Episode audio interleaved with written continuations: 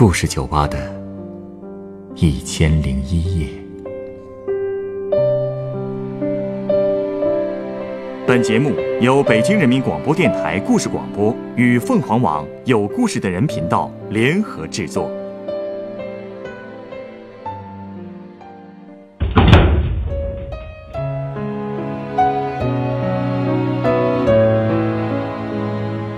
欢迎光临故事酒吧。今天来到酒吧的这位老人家，向我讲述了他与医学英语结缘的故事。在那个动荡的时代，读书成为了一件奢侈的事情。他又是怎样在文化的荒漠中努力汲取外语知识的呢？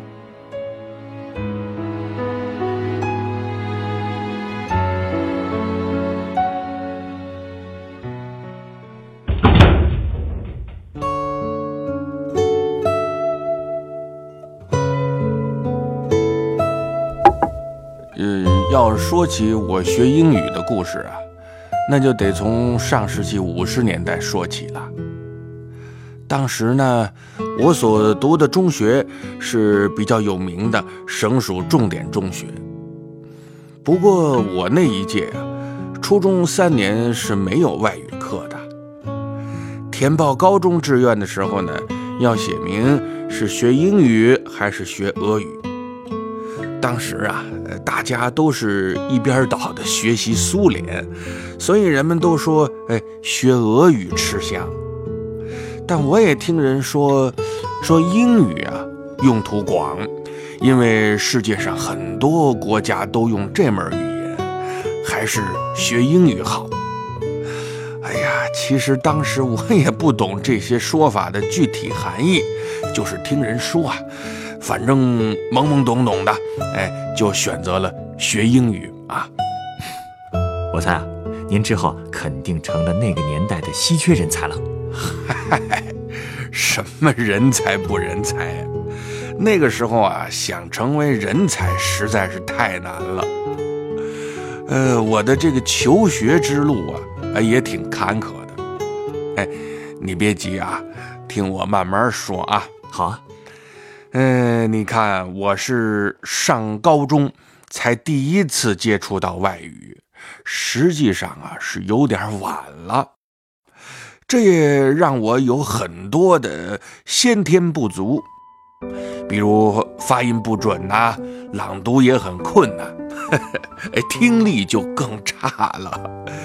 不过一开始啊，我和其他同学一样，哎，都是带着好奇心学的。当时想着，学了英语，哎，就能听懂外国人说话了，这个多有意思啊！所以呢，一到英语课，哎，我们就特别的兴奋啊，特高兴。哎，可是好景不长啊，哎，我们慢慢就发现，这个背单词儿可太难了啊！特别理解。我也想起我小时候学英语的心情了。一开始呢，兴致挺高，这越往后啊，就越烦。哎，你看是不是大家都一样啊？不过相比之下呢，虽然觉得单词难背，可还是坚持学下去了。哎，因为我总觉得呀，一旦难背的单词被我给背熟了、背会了，哎，那成就感是很让人开心的。就是这种快乐的感觉，让我产生了啊再背一些的动力。那个爱因斯坦不是说吗？兴趣是最好的老师啊！我呀，还真是这样学英语的啊！我是真的很有兴趣。这么看啊，您还真是天生学英语的料啊！毕竟啊，不是所有人都能从背单词当中找到乐趣的。呃，可能真是这样吧。所以高中那三年呢？哎，我一直都是英语课代表，哈，英语成绩一直名列前茅。转眼之间呢，我就要高三毕业了。填报高考志愿的时候呢，班主任把我叫过去谈话啊。他说：“按照你的学习成绩呢，我保证你啊能上北大、清华，哎，名牌啊都没问题。”但是鉴于你的家庭情况，呃，也只能填报省内的普通师范院校啦。当时我这个心呐，哎，一下就沉到了谷底。虽然我也有心理准备，但真到老师告诉我这个事实的时候，心里真是，唉，这个我理解。那个时代，很多事都很无奈。哦，对了，那后来。您就去师范学校了，连正经的师范院校啊都算不上。我上的是省城里办的高等学校教学辅助人员训练班。训练班？哼哼，什么意思？我也是去了才知道的。那大跃进的时候啊，高校有一段时间扩张的很快，对教学辅助人员的需求呢也就增大了。所以高教厅从高考的落榜生当中招录了一批人，办了这个训练班所谓的教学辅助人员呢，也就是啊，在高校各学科的实验室搞技术工作的实验员啊。听上去好像也不错啊。嘿嘿，你是不知道啊，这个训练班只上二十天的课，只上二十天。那能学到什么呀？嗨，基本就是政治学习呀。另外呢，再教我们一些自学的方法。我记得当时有个化工学院啊，硅酸盐系的实验员给我们上了一堂课。哎，他只有初中文凭啊，但就是通过自学，最后走上了大学讲台。哎呀，这个故事可真是太打动我了。自学成才呀，你知道这四个字给了我多大的动力吗？我突然觉得自己的人生，哎，又有希望了。嗯，这样，多少也能弥补一些上不了大学的遗憾。那您最后被分到哪儿去了？我呀，被分到了我们那个省里比较落后的一个地区的医学院里，学院规模不大。是省城一家老牌医学院派生的分院啊，也是刚刚成立不久。不过一开始呢，我也没直接进医学院，而是被派到了医院附属的制药厂。说是制药厂，实际上呢就是医院的制剂室。啊，我每天的任务啊，就是洗瓶子，呃，搬蒸馏水。灌装葡萄糖和盐水，粘贴瓶签什么的。哎，要说这里头最苦的事儿啊，那就说是啊，清洗盐水瓶了。因为这个盐水瓶啊，要用碱水和浓硫酸来洗。我这两只手啊，在碱水里每次至少要泡上一两个小时啊啊！哎呦，最后手都裂了，那一道道口子真是钻心的疼啊！然后用浓硫酸处理瓶子的时候，那个酸味不仅是呛鼻子，哎，经常就有这个酸液沾到衣服上。那时候我衣服上经常啊，大大小小的洞眼。哎呦，这工作也太受罪了，而且。也完全学不到什么知识啊！是啊，不过好在这活儿只干了三个月，转机就来了。当时医学院的病理教研组组长到我们厂里来劳动锻炼，哎，他看中了我，就直接把我调到了病理教研组去做了实验员。也就是从那个时候啊。我才算是真正开始接触医学，哎，这是好事儿啊！哎，小伙子，这医可不好学呀，真是比我最初想象的难多了。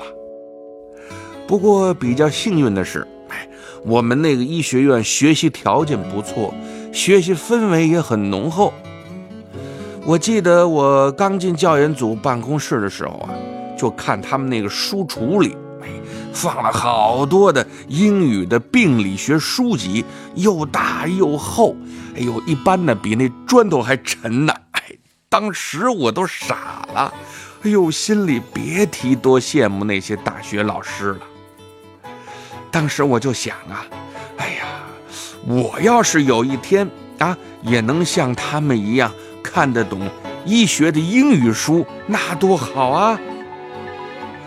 看我这么喜欢，哎，就有一个老师就告诉我了，图书馆有一本适合我们实验员看的英文书，哎，我立刻就跑去借了。哎呦，一进那个浏览室啊，嘿嘿嘿，我就跟那个。《红楼梦》里说的那个刘姥姥进大观园似的，哎呦，眼花缭乱，是又感兴趣又不懂。我当时真是特别庆幸啊，自己在高中时候，哎，还真是打好了英语基础。哎，从那个时候起，我就决心要好好的自学啊，医学英文了。嗯，不过就我所知。医学英语比普通的高中英语要难得多吧？哎，你就说那些单词，它嘿嘿，你说的太对了，那些医学术语真是太难背了。哎，不过我也有办法呀！啊，一个是保持兴趣啊，第二个就是要坚持。哎，真的，这个兴趣呀，太重要了。当兴趣变成了习惯，你就会觉得这一天啊不看看英语就跟少点什么似的。那时候其实也没有什么业余文化活动，这个学院有时候会在周末放个电影啊，呃，办个舞会啊，呃，但我也没什么兴趣。他们跳舞的时候啊，我一般就是把实验室的大门啊这么一关。在里头我就啃英语啊！哎呦，您可真是太刻苦了。嗨，就是因为喜欢嘛啊！就凭您这股子劲头，英语水平肯定是突飞猛进的。嗯，哦，对了，我记得有一个早晨，我正在实验室里读一本专业英语书，一个微生物学的副教授经过我身边。他突然问我：“哎，你能看得懂吗？”我心说：“你这是瞧不起人呢。”我就没说话啊。那个副教授竟然又说了：“说，哎，我来考考你。”哎，他就往书上随便指了这么一段他问我是什么意思。我那当时我就直接给翻译过来了。哈，那个副教授啊就笑了。哎。夸我学得很好，哎呀，直到今天呢，我都忘不了那个副教授。哈哈，我觉得他并没有看不起您的意思吧？是啊，其实呢是在关心我，而且像他一样关心我学习的人还有很多呢。所以从那时候啊，我还会主动的去找一些英语好的老师指导我。而且我不仅在学英语啊，而且还自学和旁听了很多医学的基础课程。后来动荡年代来了，很多高校都停了课，我的时间反而多了，就抓紧时间旁听了一些临床医学的课程，还到附属医院的内科门诊和病房见习了九个月。哎，那些年呢，我还啃了好几本我还啃了好几本英文医学专著。哎，我跟你说，那每本书啊都有上千页呢。嚯，我可是从头啃到尾，一页都不差啊！真了不起。哼哼，之后我还在杂志上发表过翻译文章呢。是吗？我记得第一篇文章是发在一九七三年。啊那本杂志叫《医学参考资料》，是专门介绍国际上医学研究新进展的，文章的质量都是一流的啊！我呢，呃，就和另一个老师合作翻译了一篇五千字的文章，啊，学了这么多年英语，终于可以应用到实践上了。高兴坏了吧？是啊，我一想到我的译文处女作能在这么权威的期刊上发表，哎，我写的字儿能变成千字，哎呦，心里别提多高兴了。之后呢，我又在这家杂志上又发表了好几篇译文，这编辑部啊，甚至还委托我啊帮忙翻译一些重要的文章呢。看来啊，权威杂志都很认可您的翻译水平啊，所以我更要对得起这份信任呢。我记得七五年底的时候。编辑部给我寄来了一份世卫组织发布的关于病毒性肝炎的技术报告，资料特别厚啊。编辑部希望我能尽快翻译好，尽早的发表。可是你想啊，几十页的长文呢，绝对不是一两天就能翻译出来的。那时候正好放暑假，哎，我就把资料拿回了家。当时我们一家挤在二十平米的小房子里，白天我还要做家务、照顾孩子，想翻译那得等晚上孩子睡了。当时啊也没电扇，那通风也差，我就只好呃光着膀子，这脖子上挂条毛巾啊，在床边的这个小桌上，我就开始干。哎呀，我都记不得忙了多少个晚上了。反正最后啊，光把翻译好的文字抄一遍，就用了五十张四百字的稿纸啊！好家伙，这也太不容易了。哎，那个时候翻译这些文章，应该也会有些稿费什么的吧？我告诉你啊，什么都没有啊！不会吧？我算算啊。从七三年到七七年，我一共发表了十二篇译文，只收到过一本挂历和一本袖珍的英汉医学词典。啊，哦，那年底还有一封啊油印的感谢信，就什么都没了。对呀，什么都没了。其实说实话啊，我辛辛苦苦搞翻译。真的不是图什么物质利益，哎，因为那个时候已经取消稿酬制度了。我也不是为了呃晋升职称啊，那时候也没职称评定。哈哈，呃，之所以这样，纯粹就是兴趣爱好而已。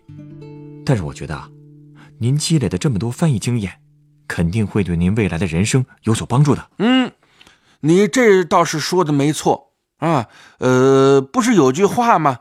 说这个机会总是留给有准备的人嘛。哎，后来教研组主任呐，就安排我负责病理实习课的教学工作了。您这是做老师了？是啊，从实验员升到老师了。哎，这感觉就像是从护士哎改做医生了吧？啊。这也算是质的飞跃了吧？真替您感到高兴。哎，谢谢谢谢。不过我第一次上课呀，还真是出了不少洋相，哎，连那个声音都是抖的。呃，当时我就看呢，有学生在底下偷偷的笑，但是也不敢正式的，就反正就偷着乐吧。不过几分钟之后呢，哎，我就适应了。我上课呀。除了尽力的把这个课讲好，有时候呢还给学生补充一些这个课本上没有的新知识。这些新知识啊，大多数都是我从英语文献上看到的。学生们听了都觉得很新鲜啊！我记得有一个学生啊，学习很用功，很用功的，呃，问我该怎么样提高阅读能力。哎，我就建议他学习笔译。每次他把翻译好的段落给我看，哎，我都会一一帮他校对。哎，后来这个学生啊，考上了研究生。嚯，这应该是对您最好的奖励了。是啊，当时我就特别的有成就感。不过当时我和我老婆一直都是两地分居，后来。为了帮我解决这个问题，组织上呃又把我调到了我老婆她那个城市的一家医院，哎，做病理科医生。当时正赶上改革开放，全国都开始流行学英语了。哎，我们那个城市不大，很多中青年医生的英语水平也不高。您真说能看懂英语书看的，那就更少了。哎，这个时候我的英语特长那就更派上用场了。您开始啊教年轻医生学英语了？没错。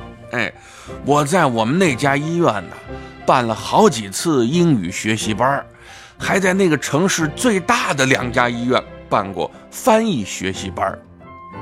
当时也没什么现成的教材啊，都是我自己编写的，是吗？呃，我当时啊，自己刻蜡纸，从最新的英文医学杂志上选摘例句。最后啊，我把它们编成了一本十几万字的医学英语翻译教程，真了不起啊！嘿嘿，还是那句话，因为喜欢，哎，也因为这么做能帮到更多的人呢。啊，哦，对了，呃，之后我还在省级以上的杂志发表了十几篇文献综述，呃。文献综述是啊，呃，就是针对某个专业的某个领域、某个问题，搜集大量的相关资料，根据他们啊，综合分析出现在大家对这个问题研究的最新进展，或者是研究建议吧。这听上去难度很大呀。嗯，我的好多同行都说呀，你在这么小的医院工作。这么多的英文文献啊，是从哪儿来的呀？其实我呀，是利用一切机会在搜集文献。哎呀，不过您辛苦了这么多年，现在应该已经退休了吧？我呀，其实早就退了，但之后呢，又被返聘了十年。好家伙！不过前两年因为身体确实撑不住了，就彻底退了。虽说现在不需要每天查英语文献了，但毕竟和医学英语打了五十多年的交道啊。现在有时候啊，我还会上上网，哎，我也很新潮的啊，我看看呃英文医学杂志的网页，哎，读读最新的文章，那感觉呀，就像见到老朋友一样亲切呀。您的人生。真的太充实，太有价值了。您稍等啊，我这就为您准备一杯鸡尾酒。